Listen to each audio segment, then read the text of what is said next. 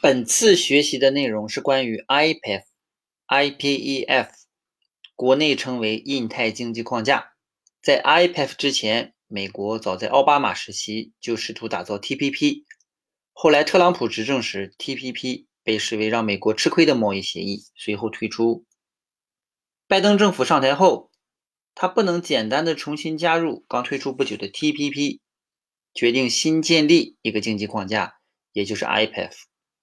由拜登在2021年10月首次提出，创始成员国有十四个，既有美日韩澳新等发达国家，也有印度、马来西亚、越南等发展中国家。这次 IPF 部长级会议是在美国洛杉矶召开，是十四个创始成员国部长首次面对面会谈，要相比之前的两次云会晤更加正式。有分析人士认为，举行首次线下部长级会议，意味着 IPF 将进入实质性谈判阶段。美国试图通过 IPF 创建高标准的贸易投资规则，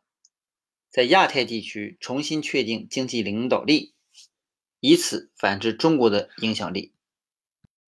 IPF は影響力を拡大する中国を念頭に日本やアメリカ。それにインドやオーストラリアなど重要各国が参加する枠組みで、初めての対面での閣僚級会合に西村経済産業大臣が出席しました。IPEF では半導体など重要物資のサプライチェーンの強化やデジタル技術を活用した貿易の円滑化など